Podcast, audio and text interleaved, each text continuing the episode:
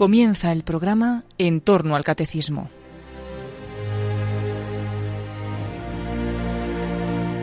Como complemento a las explicaciones del padre Luis Fernando de Prada sobre la liturgia en su programa sobre el catecismo de la Iglesia Católica, les estamos ofreciendo la reposición de algunos programas que dirige el padre Eusebio Guindano sobre la música litúrgica. Se trata de un programa titulado Música de Dios que se emite quincenalmente en las madrugadas de miércoles a jueves a las 12 de la noche, las 11 de la noche del miércoles en Canarias. Un saludo afectuoso a todos los oyentes de Radio María. Están ustedes en la Radio de la Virgen con el Padre Eusebio Guindano, que dirige este programa Música de Dios, el programa sobre la música sacra, la música de la Iglesia. El día pasado tuvimos una pequeña introducción de qué quería ser este programa y lo hacíamos iluminándolo a través de esta encuesta que hizo la Conferencia Episcopal sobre el estado de la música sacra en nuestras iglesias. Tuvimos con nosotros a don Oscar Balado, el director del Secretariado de Música de la Comisión de Liturgia en la Conferencia Episcopal, y él nos hablaba pues de esta situación que es esperanzadora por un lado, puesto que se está dando un, un, entusiasmo, una renovación en las personas que se dedican a esta música por tratar de renovarla, y por otro lado, pues hay mucho trabajo que hacer, puesto que hay sitios en los que la música, pues no se cuida todo lo que se debiera. Por eso está este programa para poder ayudar, por un lado, a formar a los músicos, para poder eh, tomar ideas concretas de qué se puede hacer y también para aunar esfuerzos de aquellas cosas que se están haciendo en beneficio de esta música de la Iglesia. Muy bien, pues eh, recordamos que este programa lo vamos a dividir en tres partes. La primera es una explicación de lo que la Iglesia enseña sobre la música sacra.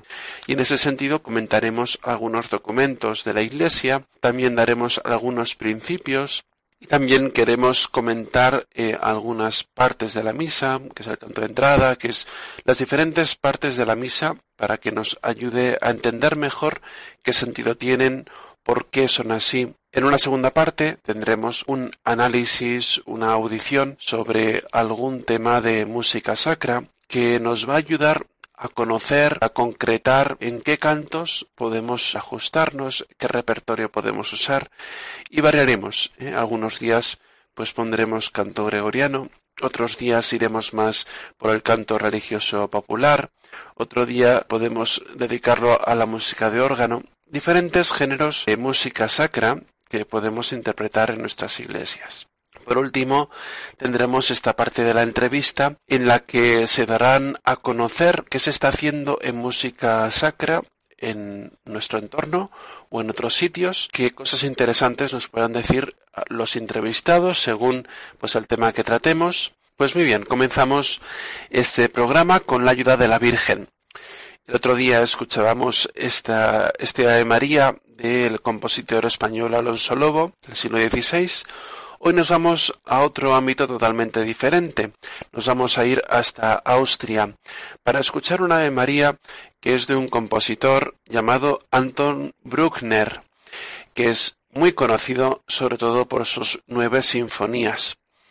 Él es famoso también por sus obras escritas a capela, es decir, a capela significa para coro solo sin ningún acompañamiento. Es un compositor que vivió durante la época romántica, entre los años 1824 y 1896. Organista autodidacta, estudió composición con Simon Sechte y al escuchar Tannhäuser de Wagner se hizo un fervoroso wagneriano. Esta obra, este Ave María, fue escrita en el año 1861, es decir, cuando él tenía 39 años, en Linz, como un ofertorio para una misa de la Virgen. Vamos a escuchar esta de María diferenciada en sus dos partes. ¿eh? La primera que se dirige a la Virgen con las palabras del ángel y las palabras de su prima Isabel.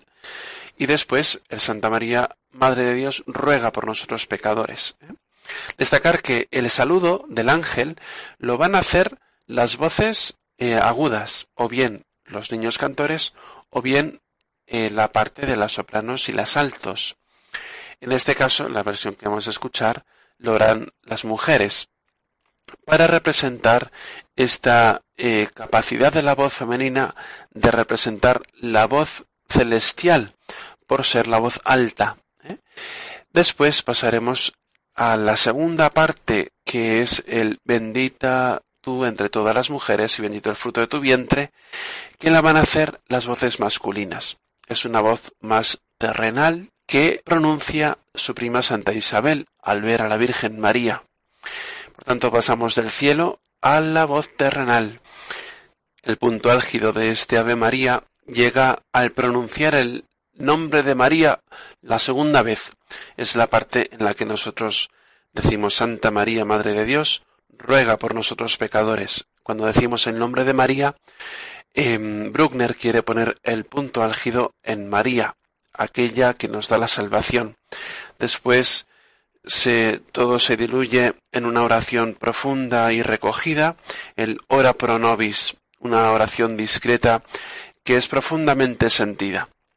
Es un conjunto de belleza sin igual. Demuestra este compositor un manejo de la voz espectacular.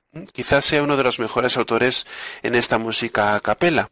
Escucharemos la interpretación del coro noruego Escola Cantorum, dirigido por Ton Bianca Sparredal. Escuchemos Lloremos a nuestra Madre.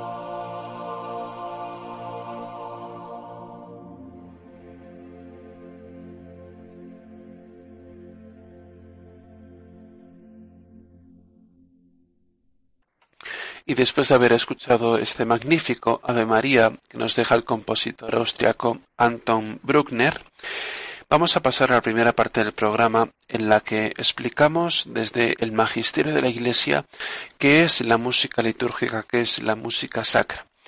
Para ello, eh, tenemos que dar a conocer el documento que vige hasta la actualidad, que es el eh, Musicam Sacram, la instrucción Musicam Sacram del 5, 5 de marzo de 1967. En este documento se nos da en la misma introducción ya qué es la música sacra. Dice así, por música sagrada se entiende aquella que, siendo creada para la celebración del culto divino, está dotada de santidad y de perfección de formas. Es decir, encontramos las características que nos van a describir que es la música sacra. Es una música, en primer lugar, creada para el culto divino, es una música que tiene una santidad, que está dotada de santidad, y es una música que tiene una perfección de formas, perfección de formas. Bien, ¿qué quieren decir los papas con estas tres características de la música sacra? En primer lugar, creada para el culto divino. Es decir, que esta música sacra está creada ex, profeso para una celebración litúrgica. Por eso en la Sacrosantum Concilium, el decreto del Concilio Vaticano sobre la liturgia, se anima a que los compositores verdaderamente cristianos deben sentirse llamados a cultivar la música sacra y a acrecentar su tesoro. Compongan obras que presenten las características de verdadera música sacra, creada para el culto divino. Es una música que está creada para el culto divino, de tal manera que si yo quiero componer un canto de entrada, yo tengo que saber que es un canto en el que se comienza la misa, en el que hay una procesión desde la sacristía hasta el altar, que es un canto que abre la celebración, que es un canto que según el tiempo litúrgico debe ser más festivo, debe ser más recogido.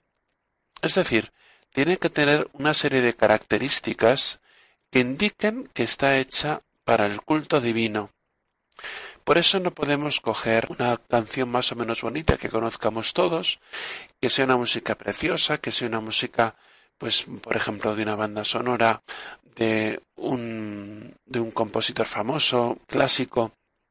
Le ponemos una letrita que es más o menos lo que en el introito de esa misa se dice, y vale, ya vale para el culto divino. No, el Papa nos quiere decir en, este, en esta primera característica que la música tiene que estar hecha para el culto divino. Es decir, que en la mente del compositor tiene que estar esta intención explícitamente. Está hecha para el culto divino y está hecha para este momento del culto divino y no para otros. Por lo tanto, tenemos una característica que ya nos ayuda a discriminar qué puede ser música sacra y qué no puede ser música sacra. En segundo lugar, el Papa nos habla de la santidad de la música. ¿Qué es esto? El Papa San Pío X nos dejó un motu propio llamado Tra le sollecitudini, que está escrito en el año 1903, el día de Santa Cecilia, el 22 de noviembre. En este motu propio nos explicaba qué era eso de la santidad. Dice así, la música litúrgica debe ser santa y por lo tanto excluir todo lo profano, y no sólo en sí misma, es decir, en la música misma, sino en el modo con el que la interpreten los mismos cantantes. ¿Qué nos quiere decir aquí el Papa? A grandes rasgos. ¿eh? Podríamos entrar profundamente, pero a grandes rasgos. ¿Qué significa esto de la santidad? Podríamos tratar de mm, descomponerla en dos, partes. ¿eh? Primero, la santidad en la letra. Los textos destinados al canto sagrado deben estar de acuerdo con la doctrina católica. Más aún, deben tomarse principalmente de la Sagrada Escritura y de las fuentes litúrgicas. En esto nos habla la Sacrosantum Concilium, el capítulo sexto, número 121. Es decir, que la santidad en la letra implica, evidentemente, que esté de acorde con la doctrina de la Iglesia Católica. Pero además nos dice que deben ser tomados principalmente de la Sagrada Escritura. A veces es verdad que eh, no se toman literalmente textualmente en el sentido de que hay que hacer una adaptación por la melodía al texto, por lo tanto no está realmente ordenado, puede haber algún tipo de, de cambio en la expresión en la palabra, pero el sentido eh, es el mismo, se toma de la Sagrada Escritura, de las fuentes litúrgicas. No sé si conocen, pues cada introito, es decir, cada canto de entrada de la misa de cada día, tiene una antífona de entrada. Cuando no se canta, el sacerdote la debe decir, porque esta antífona de entrada nos introduce en el sentido de la liturgia de ese día. Por lo tanto, esa antífona de entrada, especialmente en el gregoriano, está musicalizada, es tal cual esa liturgia de esa antífona de entrada. Nosotros para los cantos de entrada o para los cantos del ofertorio o para los cantos de comunión. Para otro tipo de cantos usamos estos textos de las antífonas o algún texto parecido que vaya acorde con la liturgia de ese día. Por ejemplo, si celebramos la fiesta de la Virgen, la letra se puede tomar o bien de una antífona mariana, o bien de una antífona del introito de la entrada de esa misa, o bien un texto de la Sagrada Escritura que se refiere a la Virgen, o bien algo de la tradición de la Iglesia que nos remita a, esa, a, esa, a ese día de la Virgen.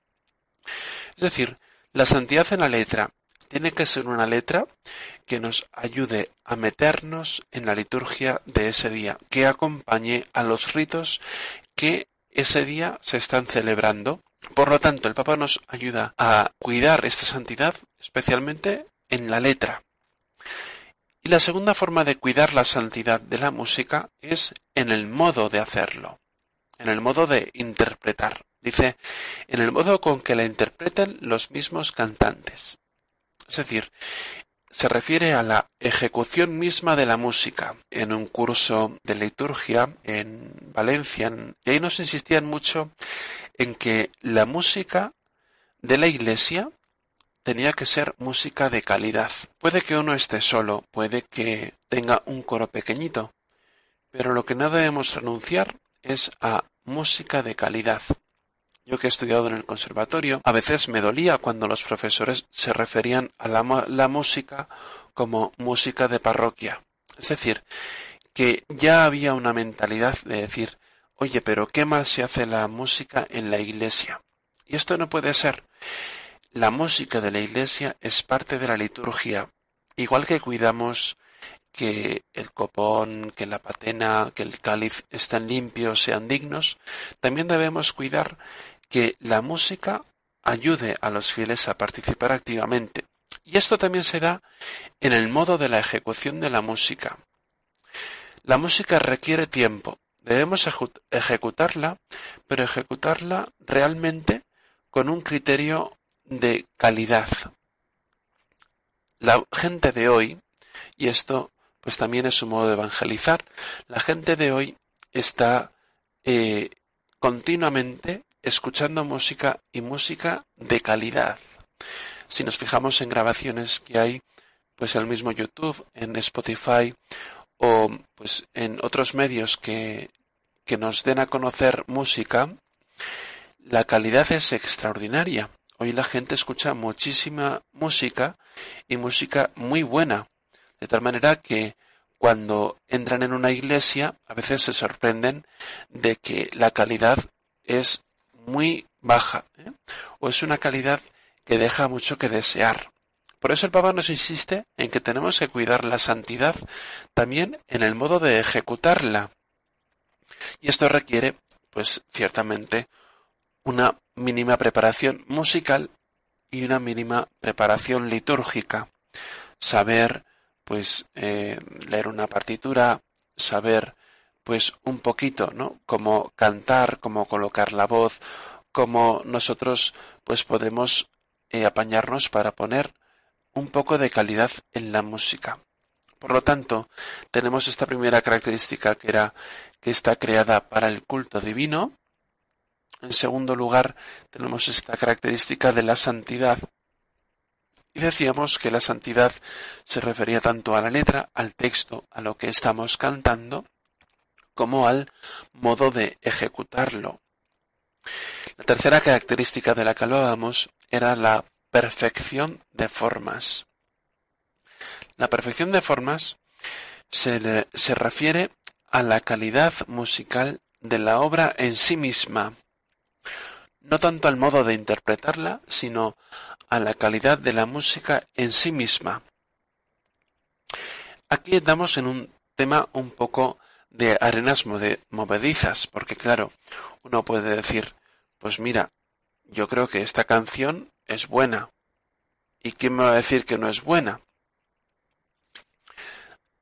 Bueno, pues ciertamente, eh, habiendo visto los dos primeros principios que se refieren a la santidad y a que esté creada para el culto divino, podemos ya discriminar algunas canciones que se cantan comúnmente en nuestras parroquias, puesto que, para empezar, no tienen esta santidad de vida, porque no tienen un texto acorde con la liturgia, puesto que pues o no dicen casi nada o es un canto que, no tiene que ver con la misa que se está celebrando o es una música que en la letra eh, no aparece ningún tipo de referencia eh, a algún texto de la Sagrada Escritura, no tiene ningún tipo de parecido con, con las antífonas, eh, digamos, mm, no está fuera de lugar, ¿no? En esta santidad.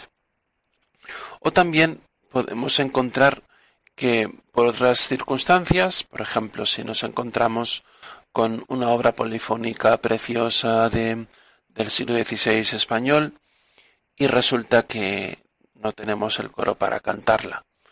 Bueno, pues también hay que ser realista y decir, pues mira, esta podría ser una obra, pero por la para no cantarla indignamente no podemos cantarla. ¿eh? Es decir, hay que tener un poco de, juego, de, cintura, para poder jugar con estos principios y ya saber un poco a qué atenernos.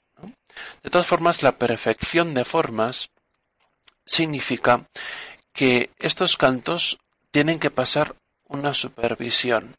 Una supervisión que el documento, eh, el, perdón, la música sacra deja a las conferencias episcopales en cada lugar. Y por eso eh, debe haber una comisión de liturgia, una comisión formada por músicos, por liturgistas, que ayude a decir pues cuáles o cuáles de estos cantos son posibles para cantar, son más efectivos, son mejores para esta liturgia o para esta para esta otra. En ese sentido, creo que tenemos pues en España el más extendido, ¿verdad? Este Cantoral Litúrgica Nacional, que no es un documento, un cantoral, digamos, aprobado por toda la conferencia episcopal, sino que más bien es un elenco que se hizo, eh, pues se editó a través de coeditores litúrgicos y que pues recoge esta, esta aglomeración de cantos que han servido para la liturgia y que, bueno, pues eh, como dijo don Oscar Balado, eh, tiene que ser eh, aumentado, corregido, tiene que, bueno, pues perfeccionarse por la nueva composición que se ha ido haciendo, también pues ver qué cantos son más, más acordes a la liturgia y por eso pues se requiere, ¿no? Que continuamente haya una comisión de liturgos, una comisión de músicos que se dediquen a ver cuál es la música que adquiere estas características de la perfección de formas, de la santidad, que esté creada para el culto divino. Por tanto, el cantoral litúrgico nacional es un instrumento que podemos usar en nuestras parroquias, de hecho, como, como ya se hace.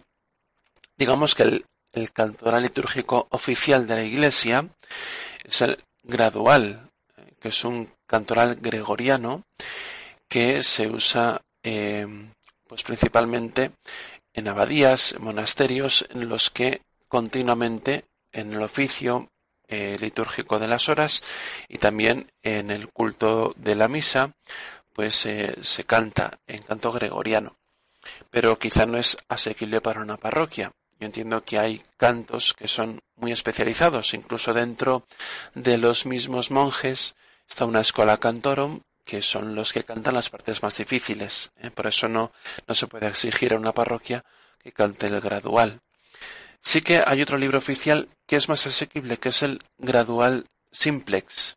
Es una edición que se hizo posteriormente a este gradual romano, que es más pequeñito, más sencillo y que eh, nos muestra unas canciones, eh, unas, unas obras más sencillas en gregoriano, que es más asequible para, para las parroquias para poder cantar. Incluso pues hay diócesis en España que tienen esta comisión de, música sacra y que tienen aprobado su propio eh, cantoral o sus propios cantos.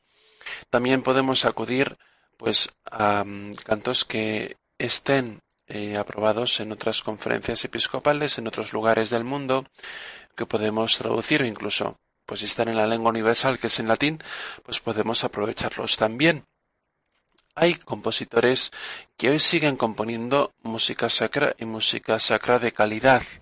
Y en ese sentido tenemos que tener la libertad de los hijos de Dios para que si cumplen estos criterios, oye, pues mira, tengo aquí un canto que es bello, es bonito, que tiene una santidad, porque tiene una letra, está acorde con este canto que es el canto de entrada, que tiene estas características, ya las veremos, que además em, respeta pues el, el que podamos hacerla con dignidad, también es este canto, el, perdón, esta propiedad de la, de la santidad en el modo de hacerlo, ¿eh? pues mira, podemos hacer este canto de forma sencilla, pero lo podemos hacer dignamente, lo podemos cantar bien, Oye, pues, pues adelante, adelante.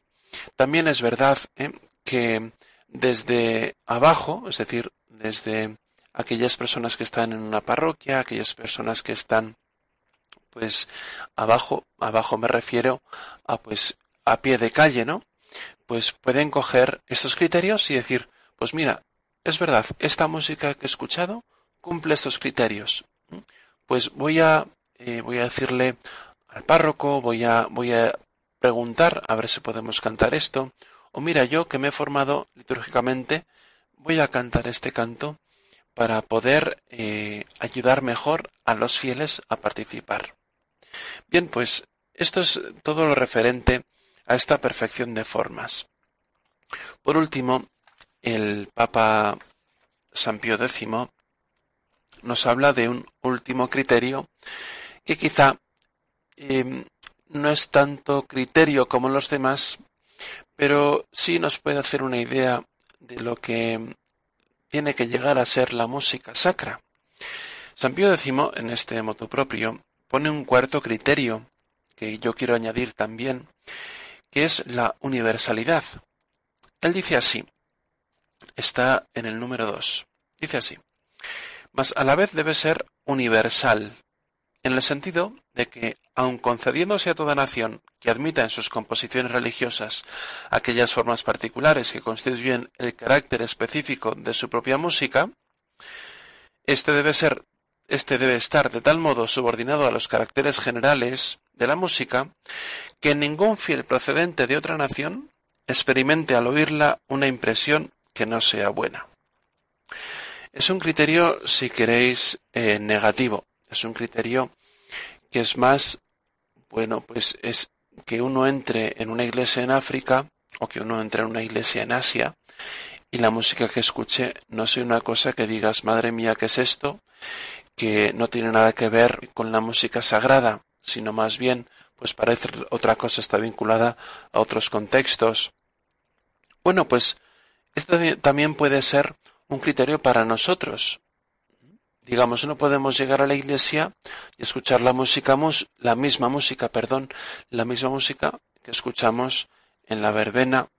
No puede ser la misma música que escuchamos en el baile. no puede ser la misma música, o por lo menos de la misma manera. Por eso, yo creo que es un criterio que, aunque sea negativo, nos puede ayudar a todos a cuidar también esta música sacra. Vamos a pasar ahora a la audición de hoy, que es un motete llamado Tu es Petrus, compuesto por Giovanni Perluigi da Palestrina, compositor de polifonía del siglo XVI.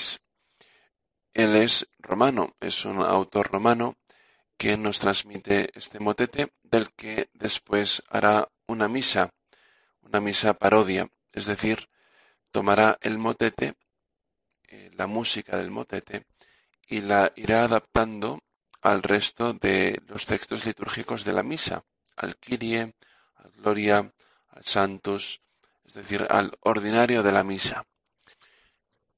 Esta obra está compuesta en diferentes momentos, puesto que tenemos el primer motete Tu Espetus a siete voces en 1569, después la misa eh, Tu es Petrus 1572 y un posterior motete Tu es Petrus a cinco voces en 1593.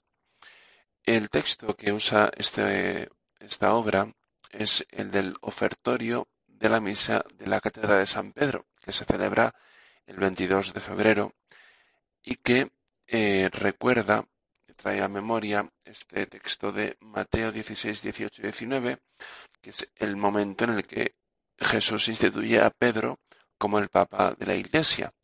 Dice así, tú eres Pedro y sobre esta piedra edificaré mi iglesia. Las puertas del infierno no prevalecerán contra ella. Yo te daré las llaves del reino de los cielos. Escuchemos con atención esta bella obra que nos deja este gran compositor. Escucharemos la versión a seis voces dirigido por Peter Phillips del coro de Talis Scholars, un grupo especializado en esta música del Renacimiento. Escuchemos esta gran obra Tu es Petrus de Palestrina.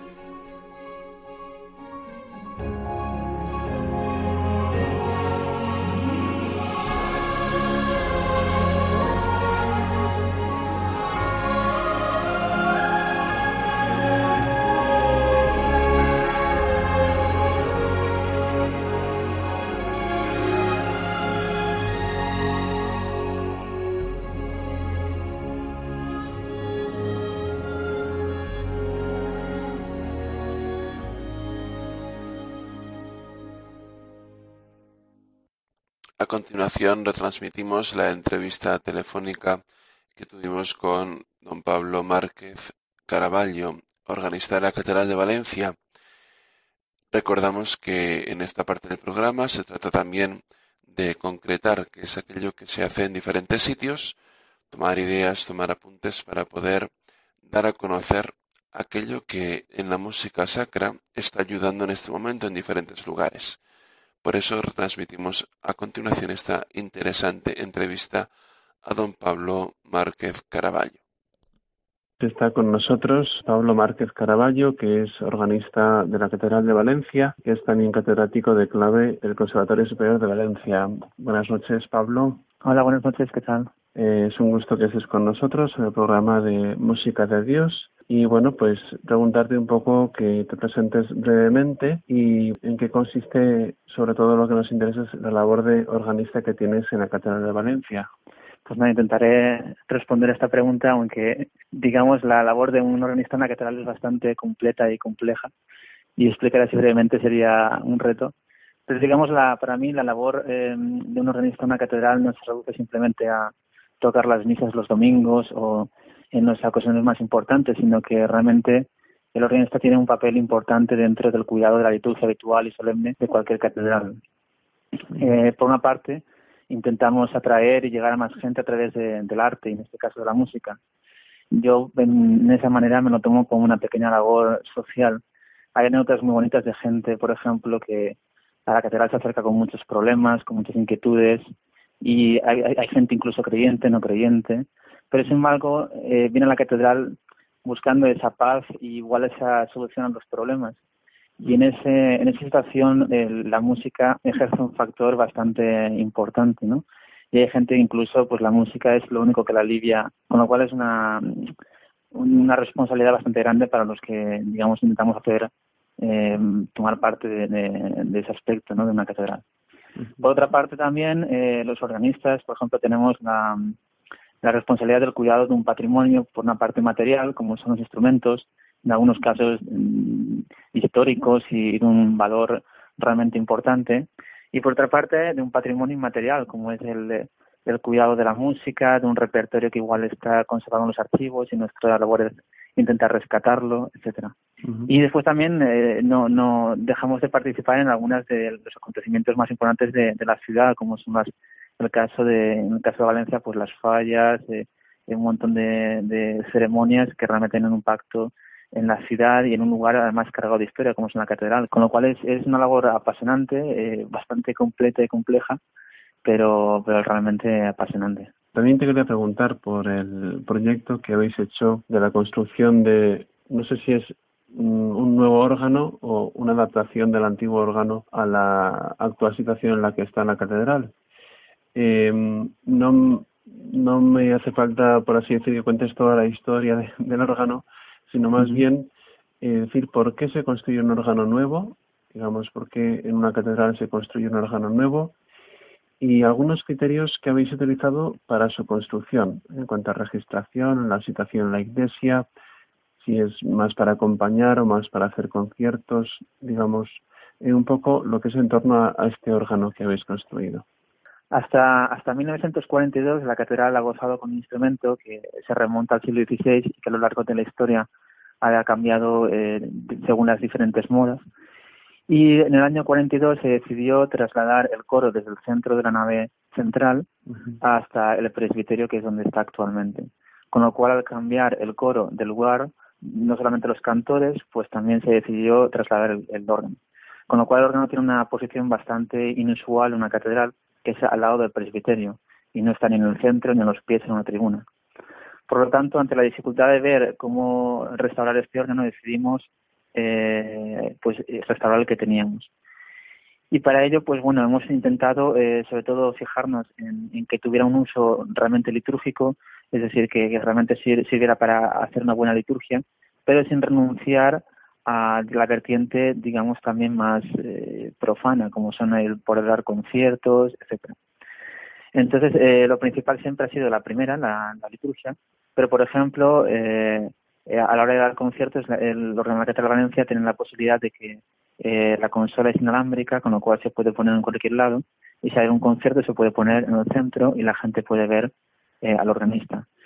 Y esto lo hacemos más que nada para ser pedagógicos. Una de las cosas que, que quizás después comentaré es, es mm, hay que ser pedagógico desde el punto de vista de la música en la iglesia para acercar a la gente a un mundo que quizás no es el más conocido, ¿no? Y que realmente está lleno de secretos muy interesantes para tanto creyentes como no creyentes. Eh, entonces, bueno, en, en este caso el horno que hicimos eh, se hizo porque el, el anterior era insuficiente para, para llenar toda la catedral con su sonoridad y también estaba en muy malas condiciones. Eh, por otra parte, pues por ejemplo, los criterios que se utilizaron, pues como he dicho, eh, es un órgano con un sinfónico romántico, es decir, con una sonoridad bastante eh, redonda, eh, nada estridente, sino al revés, que intenta imitar la sección de cuerdas de una orquesta sinfónica. Y después, por ejemplo, la posición de la consola, de donde están los teclados, donde toca el organista, es bastante interesante porque está en el mismo presbiterio, con lo cual el organista puede seguir perfectamente. Puede ver al, al presidente, sí. Exacto, entonces eh, el coro también se puede emplazar justo al lado del organista y, y, digamos que está muy integrada dentro de la liturgia, no solamente eh, musicalmente, sino también física y materialmente.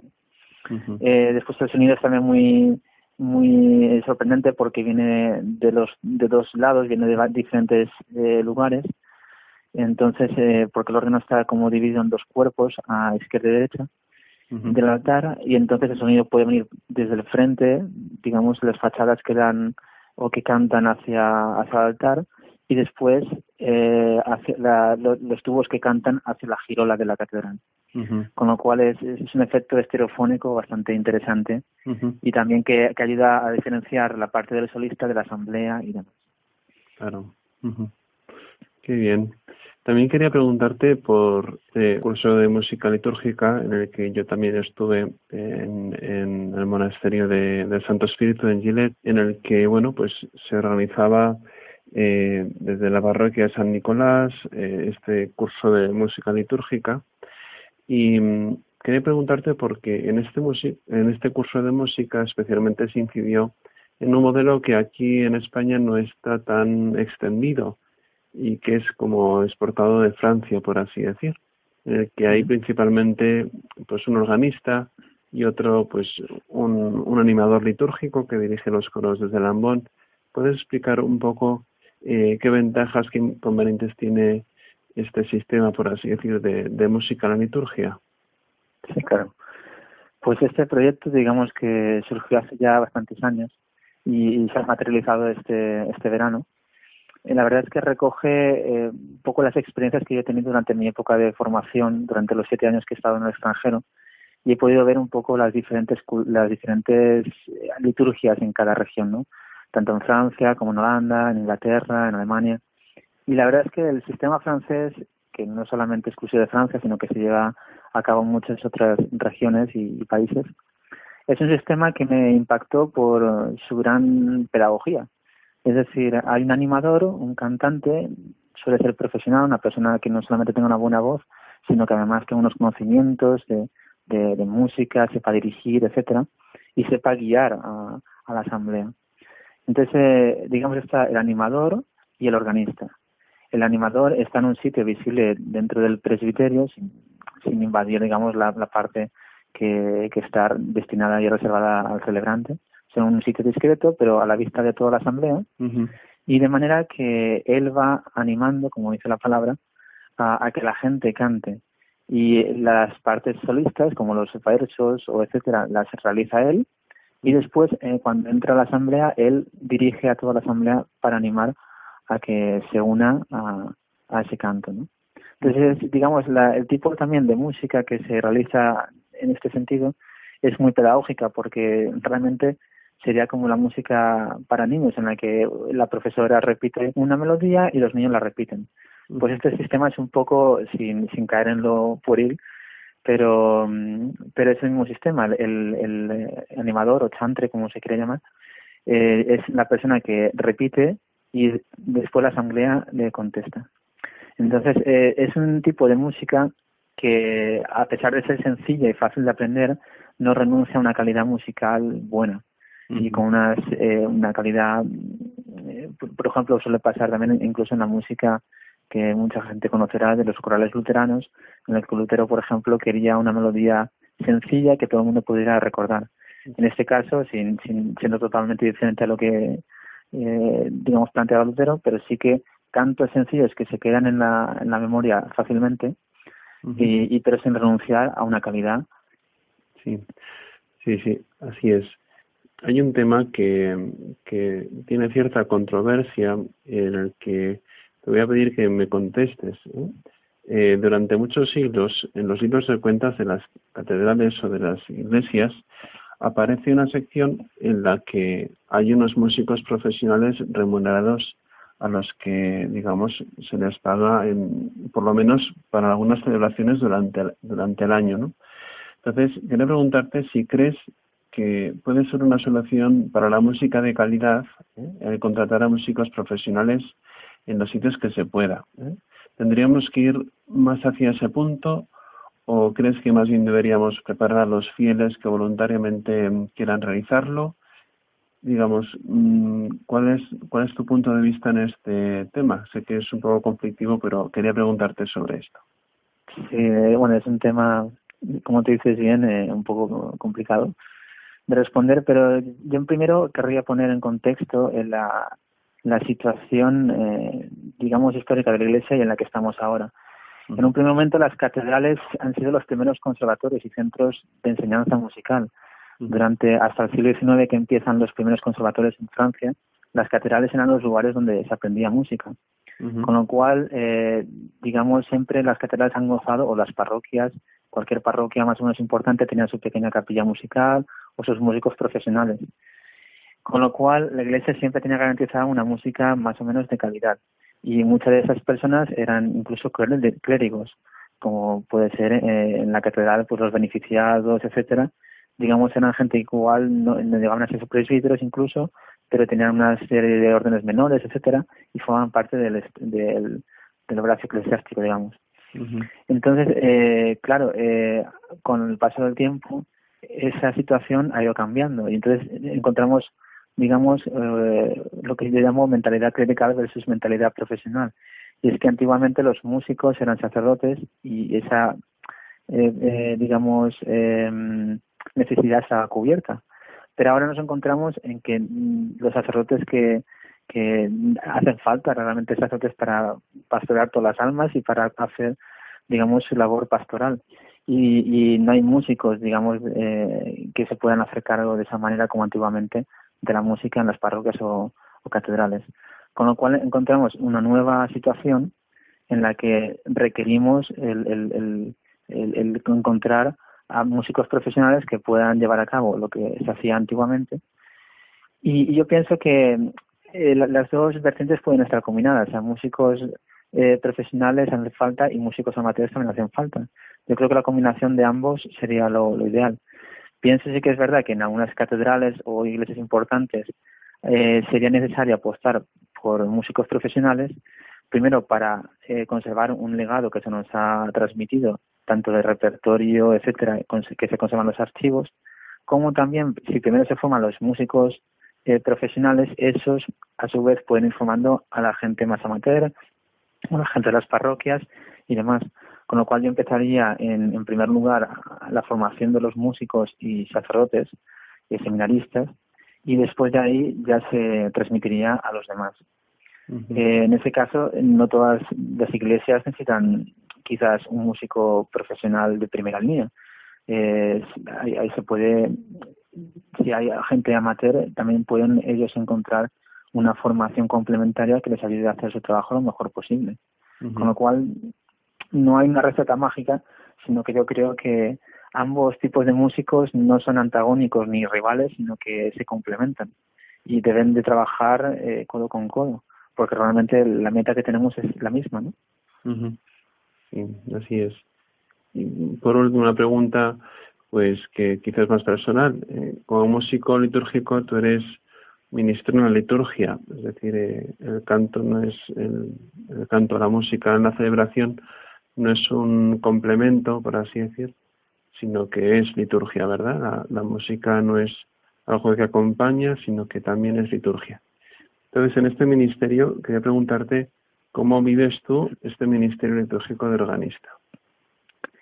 Pues yo creo que la palabra es con mucha responsabilidad, porque si uno es consciente de, que no es un adorno, sino que, que lo que hace no es un adorno, sino que es parte integrante de la liturgia, realmente interviene en una cosa que es sagrada y que realmente está llegando a mucha gente y, en cierta manera depende de nosotros el hacer bien nuestro trabajo para que la gente pueda participar de manera más activa y plena en, esa ceremonia. Con lo cual, realmente la, palabra yo creo que es responsabilidad. Muchas veces se cree que el organista debe tener una preparación para tocar porque, claro, eh, el organista debe estudiar unos años por lo menos para poder tocar el órgano. Pero no sé qué es lo mismo que el cantor tenga que tenerla para cantar. Eh, encontramos muchas iglesias en las que por el canto, el canto pues es bastante mejorable, ¿no? Y en ese sentido, pues quería preguntarte también eh, cómo, cómo podemos conciliar esto que has dicho antes de una buena música con la profesionalidad. Pues sí, es una buena pregunta. Eh, yo creo que hoy en día, a pesar de todo, la gente tiene una sensibilidad artística y, musical bastante grande, a, pesar de que a veces podemos pensar lo, contrario. Pero la música es algo que se consume todos los días, a todas horas, y lo consume gente de todas las edades, gente más joven, más mayor. Y digamos que todo tipo de música, sea mejor o calidad o peor calidad, está bien presentada, es decir, hay unos técnicos de sonido detrás, etcétera. Con lo cual yo pienso que en ese contexto actual, cualquier persona que entre a la iglesia y vea el tipo de música que en muchos casos se hace, que es una música quizás más sensiblera, ñoña, ingenua, un poco superficial, pues no es algo que le atraiga. Y en eso tenemos que luchar todos para realmente eh, luchar por una buena, una buena música, una música que llegue con, tanto con, por su letra como por la música, como por su ejecución e interpretación. Y realmente en este caso los, los cantantes no, y los organistas también, no debemos simplemente pensar que, bueno, estamos ahí eh, ofreciendo un servicio solamente, sino que eso es la imagen de la iglesia. Y a veces, si no cuidamos la imagen de la iglesia, eh, aunque el contenido justifica, digamos, toda nuestra fe y etcétera, pero si no estamos vendiendo, entre comillas, lo de vender, eh, algo que, que es bueno, bien, la gente va a quedarse con el envoltorio. Y entonces es algo que, que en el siglo XX, XXI, que realmente vivimos en un siglo, en una época muy audiovisual, en lo que nos entra todo por los ojos, eh, deberíamos realmente eh, cuidar ese aspecto, ¿no? Bien, pues gracias Pablo, te agradezco que hayas querido dedicarnos estos minutos para este programa Música de Música de Dios en Radio María. Em, seguimos en contacto. Muchas gracias Pablo por estar con nosotros. esta Pues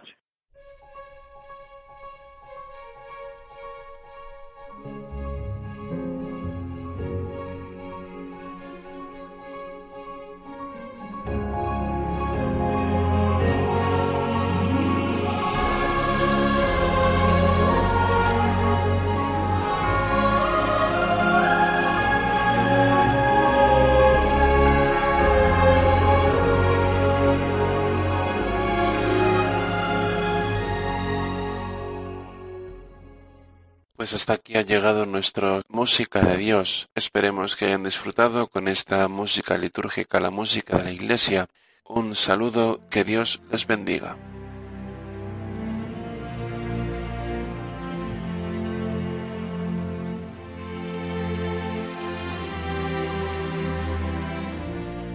Así finaliza en Radio María en torno al catecismo. Como complemento a las explicaciones del padre Luis Fernando de Prada sobre la liturgia, en su programa sobre el catecismo de la Iglesia Católica, les estamos ofreciendo la reposición de algunos programas que dirige el padre Eusebio Guindano sobre la música litúrgica. Se trata de un programa titulado Música de Dios que se emite quincenalmente en las madrugadas de miércoles a jueves a las 12 de la noche, las 11 de la noche del miércoles en Canarias.